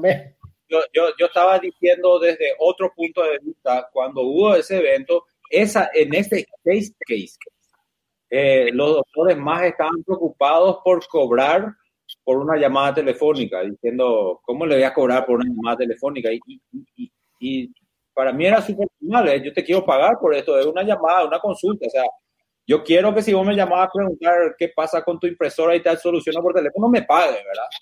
Me pague lo mismo que si yo estaba ahí pero eh, en, ese, en ese momento que no había todavía lo de la conferencia y todo, esos doctores estaban muy preocupados por cobrarle por una llamada telefónica. No veían como que era una consulta. Claro, sí, sí, es un punto. John, ¿le quería agregar algo sobre el tema del medio electrónico de pago? Eh, pasa que no, yo, me cuesta mucho saber qué va a pasar acá localmente, ¿verdad? Porque... So, todo, no, ponerle a nivel, o sea, a nivel mundial, no hay problema. No, eh, a, a, nivel, bueno, el tema es que el, el, el, puede ser que acelere el uso, el uso de tarjeta de crédito método, método electrónico de pago. No sé si el Bitcoin necesariamente, ¿verdad? El Bitcoin como medio de pago está claro que no está funcionando. Eh, la gente no está usando eso como, como efectivo, su fluctuación es demasiado grande como para que está usando más como una inversión que como un, como un efectivo. Entonces, este, Bitcoin no es la, la, respuesta para medio de pago. ¿eh? Ojo que no, no, no, estoy diciendo no, no sirve el Bitcoin. Eh, yo, es como decir, voy a tener oro y voy a pagar con oro las cosas. No funciona el oro para pagar. Eh, estamos viviendo en los años 2020, ¿verdad? O sea, naturalmente el, cash tiene que, tiene que bajar de, tiene que ser menos, tiene que haber menos cash, obviamente, porque estamos también más digitalizados, más electrónicos y todo eso. Eh, probablemente el, coronavirus, eh, pero yo casualmente estoy usando más efectivo ahora que, que normalmente, no sé por qué me parece que el, viene el, el, courier, y el courier, del delivery, le entrego la plata y chao. Este, quédate con el vuelto y todo, hasta me siento mejor. Viste esa historia que el taxi, quédate con el vuelto y me gusta decir todo eso. A veces el vuelto en vivo ni pero no importa. Esa sensación de que quédate con el vuelto me hace sentir muy importante. Bueno, ahora, Lucho, si fuese, si fuese completamente cashless, como me pasó cuando tuve que comprar unas tintas HP porque los profesores piden eh, trabajo y mis hijos tienen que hacer trabajo con impresora como si fuese, esa es una máquina del demonio, qué cosa que no, eso no quiero que se muera más que el caso. Pero en fin, vamos a suponer que, que tenía que, y entonces lo que, ¿cómo le pagué a esta gente? Le pagué con una transferencia electrónica, entonces ya fue pagado, prepagado, vamos a decir. Entonces viene y me entrega nomás la, la, la, la el, ¿cómo se dice? La tinta. La, la tinta, ¿verdad? Entonces, ese tipo de cosas me gusta como es como con Uber, donde vos te bajás nomás. No tenés que estar, acá da mi tarjeta, dame mi factura, no sé qué, dame el vuelto, toda esa historia la que a mí no, me, parece que hay que eliminar. Todo lo que sea friction, frictionless a favor y todo lo que es un poco de fricción, no. Eh, Lucho. De irse nomás, el, el, el tema de el colegio de los chicos, lo que está muy complicado muy complicado. Eso vamos a hablar en el capítulo, en el capítulo siguiente, vamos a hablar del tema de educación eh, en, en, en, en, tiempo del coronavirus y yo estaba pensando invitarle a una maestra, ¿verdad? Eh, pero bueno, eh, eso, hablaremos la semana que viene, si le parece. Lucho, para cerrar, tema de medio de pago electrónico. Um, así como yo, yo no creo que Bitcoin uh, se dispare o se use eh, tal vez XRP, que es otra moneda, tal vez, tal vez, está orientado al tema de, de pago, obviamente, también. Eh, no, y no tiene mucha variación, así este, 0,1, 0,2 dólares, no sé qué está, una cuestión así. Puede ser, puede ser, pero yo no creo. Las cripto todavía no están preparadas para esto. Yo, creo que esto va, va, a golpear fuerte negativamente a las cripto, porque ahora el mundo entero se va a acomodar a lo que es, especialmente la parte bancaria, lo que es digital. Y va a ser mucho más fácil que lo digital sea haciendo que la, la ventaja que tenía la cripto se pierda, ¿verdad? Bueno, yo, yo ahí, ahí con, con eso discrepo con Miguel. O sea, en cuanto a, a dos cosas. Uno, en cuanto al Estado. Yo no creo que el Estado, porque si nomás se adecue a esta cuestión, yo creo que necesariamente la población tiene que darle palos a los gobernantes para que empiecen a hacer las cosas bien en educación, en salud y por un tema de tendencia en el MITIC. Hasta ahora no hay ningún, ningún, ningún indicio de que se van a corregir estas áreas. Ningún indicio. Yo no veo ninguno. Por otro lado, una cuestión que vengo diciendo de hace años, nosotros no tenemos buen Internet porque las proveedoras no están ofreciendo buen servicio. Que no tienen que, o sea, que tiene que ver desde el punto de vista de regulación del Estado eh, en cuanto a calidad de servicio que se ofrece. Eh, yo creo que tenemos que tener un Internet muchísimo más barato, eh, muchísimo más barato y con mucha mejor prestación de la que tenemos hoy que tampoco creo que suceda o, cambie mucho en los próximos años. O sea, medio de pago probablemente sea de alguna manera una presión, pero no creo que dé mucho resultado porque el sector bancario no es muy de reaccionar rápido. No es muy de reaccionar rápido. Salvo, salvo y solo salvo si es que la fintech de verdad en el país golpee en el mercado. Y ahí es donde Cachulo pudo tener la oportunidad con Adams, por ejemplo. O sea, si, WhatsApp. si Fincher, pequeñas golpean el mercado con medio de pago rápido, los bancos van a reaccionar. Pero hoy por hoy ninguno de los bancos, ni, los, ni los más pequeños, los más grandes, no van a adecuarse a este tema porque tienen esa lógica de si yo uso el cajero allá, tengo que pagar. Eh. No tiene lógica ese tipo de cosas hoy. No tiene lógica, ¿verdad? Así que yo no creo... El cajero del banco. El cajero del banco. El claro. ATM, el ATM. No, no, no, no, no. El cajero cuando me voy a hablar... No, con- no, no, no, Eso, eso ayuda, eso ayuda, eso ayuda. Claro, yo entiendo, pero no tiene sentido cobrar y cobrar y cobrar por todas las cosas. A eso es lo que me refiero. Ah, Bueno, pero ese, ese ya es- El- el- el- o sea, en síntesis, yo te digo, en cuanto a medios de pago, yo creo que va a haber una presión para cambiar y para que, hacer, para que, que el CIPAP sea más eficiente, boludo. No podés pues, enviar eh, al, el viernes a las 8 de la noche una transferencia y de- recién el lunes se te refleja, boludo. No puede ser eso. Va No, no, a haber Eso es lamentable. solamente lamentable. el, el, el, el- el CIPAP, el problema más grande que tiene es que no tiene una no tiene un API para para Adams, por ejemplo, para que yo pueda revisar si transferió, se transfirió, alguien transfirió. O sea, los e-commerce no pueden ver si hubo una transferencia. Claro, y ahí, pero ahí es justamente para mí donde está el tema de, de el sistema en sí que, que yo le digo. O sea, el Estado tiene que obligar a que ese tipo de cosas esté. ¿Para qué? Para justamente fomentar la fintech alrededor de eso. ¿Entendés? Y como el Estado está ca- ca- captivo con- por, por la ASOBAN, no puede hacer eso. ¿Entendés? Entonces, la ASOBAN nos, nos impide evolucionar en el tema de fintech y al final nuestras fintech van a tener que irse a pelear en otros mercados. ¿Qué es lo que siempre sucedió?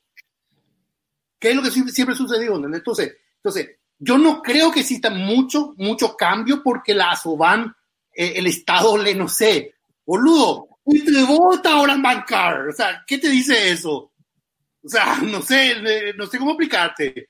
¿Entendés? O sea, no va a haber, va a haber presión de la gente, pero no va a haber mucho cambio ni en el Estado, ni en el sector privado, ni en las telefónicas. No, viste que el, el episodio era la vida después de, el nombre del episodio, la vida después del, del, del coronavirus. Este, ¿Alguno de ustedes tiene la expectativa de que haya algún cambio a nivel gubernamental desde el punto de vista que hay una, una suerte de pedido de la gente o de un grupo de la gente que dice, ¿sabes qué? Vamos a aprovechar para transformar nuestras instituciones. Este es el momento de patear la olla en el sentido de decir, este, nos quedamos con esto, ¿por qué no? Chao para la sur, chao, no sé qué historia, ¿verdad? ¿Ustedes tienen alguna expectativa respecto a eso? Si no, o no.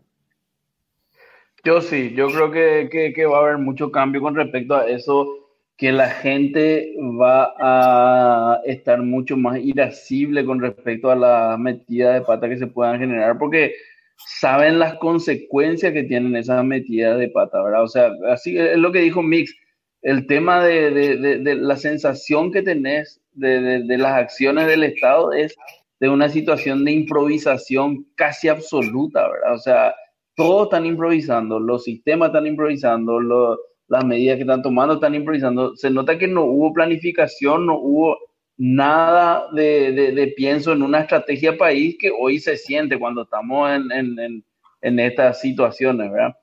A favor del Estado digo que, que, que- medio que a todos les pasó, ¿verdad? Eh, Italia, España también se ligaron mucho, pero ellos por lo menos tienen un sistema de salud sólido sobre el cual descansan y tienen un sistema de seguro de desempleo sólido sobre el cual los empresarios de esas empresas pueden descansar, ¿verdad? Porque en el fondo eh, vos te quedas sin laburo en España y vos, sos un patrón, un empresario, y le echas nomás a tu, a tu empleado, no hay ningún problema si, si, si, si el seguro del paro te, le, va, le va a amparar a esa persona, ¿verdad? Entonces, hoy, ¿qué es lo que te dice el Estado? Carla. Basigulpo, Basigalupo, te dice, por favor, no le...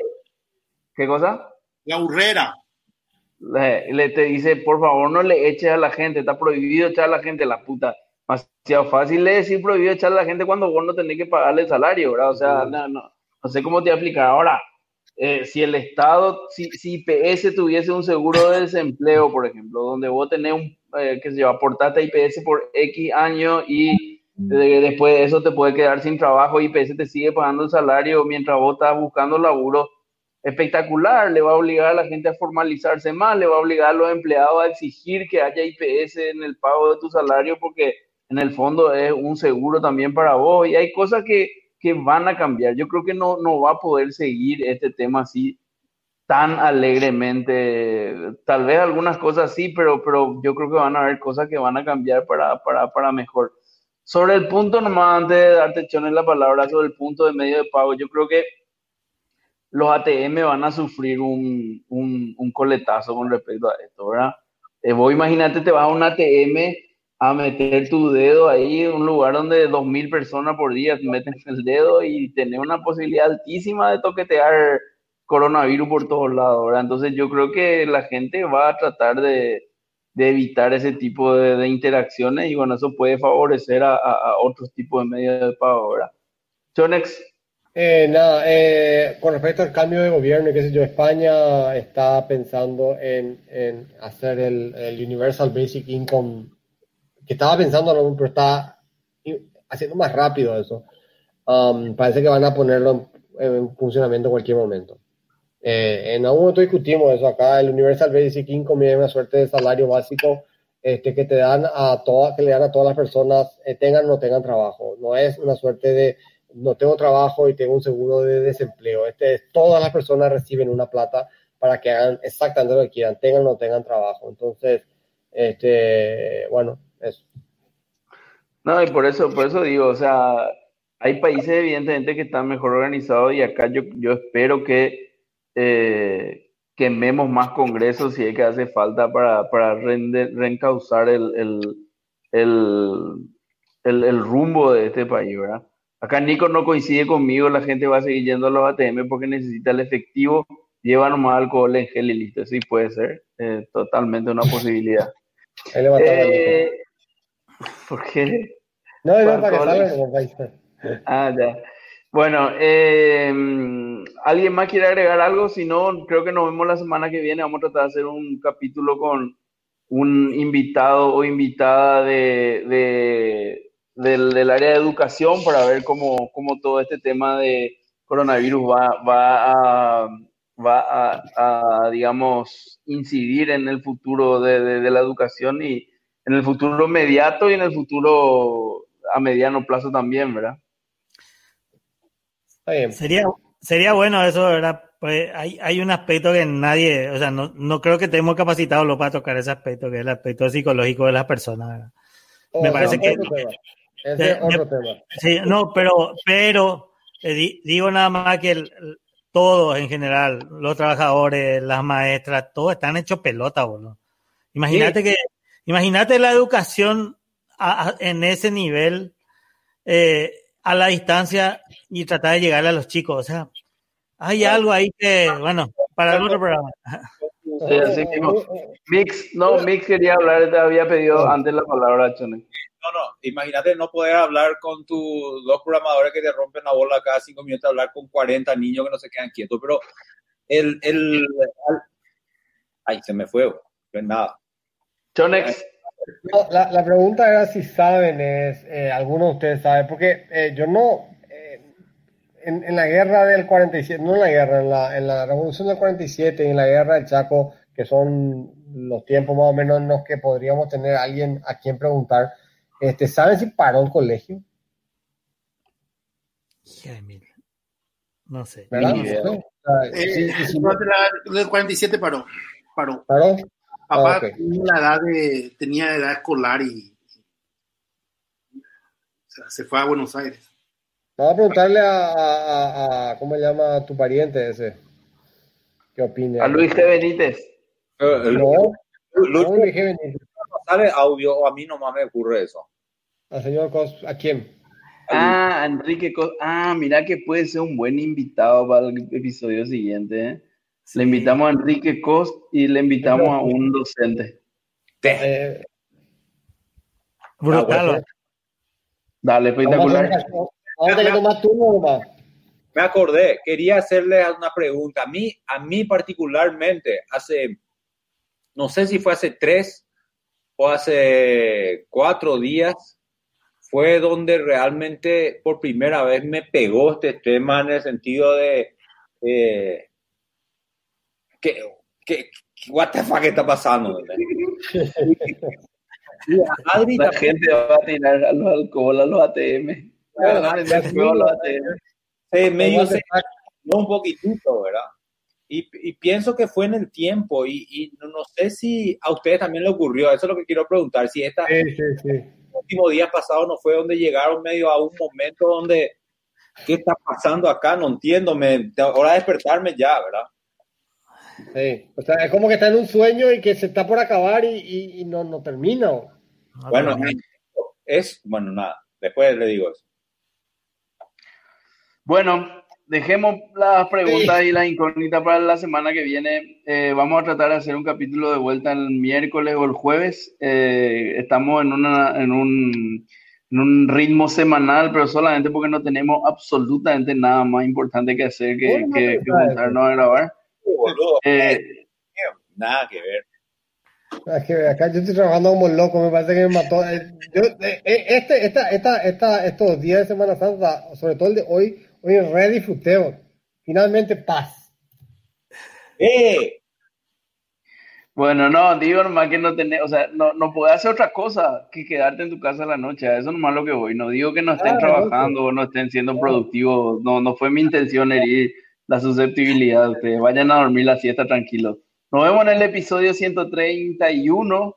Gracias a todos los oyentes por estar ahí, a los chicos que tuvieron eh, aportando durante el capítulo, Nico Benítez, Osvaldo Chilaver, Kurun Kong, no sé cuánto, y unos cuantos más ahí que, que tuvieron aportes bastante interesantes. Nos vemos, gracias, hasta luego. Nos vemos, chao. Hoy me vuelvo a levantar, todavía no puedo salir, cuarentena, esto es una prisión estoy comiendo sin parar. Y a las tres me vengo a despertar. Cuarentena, pero hay una misión. Sé que puedo salvar a los abuelos. Por ellos me voy a quedar. Por la abuela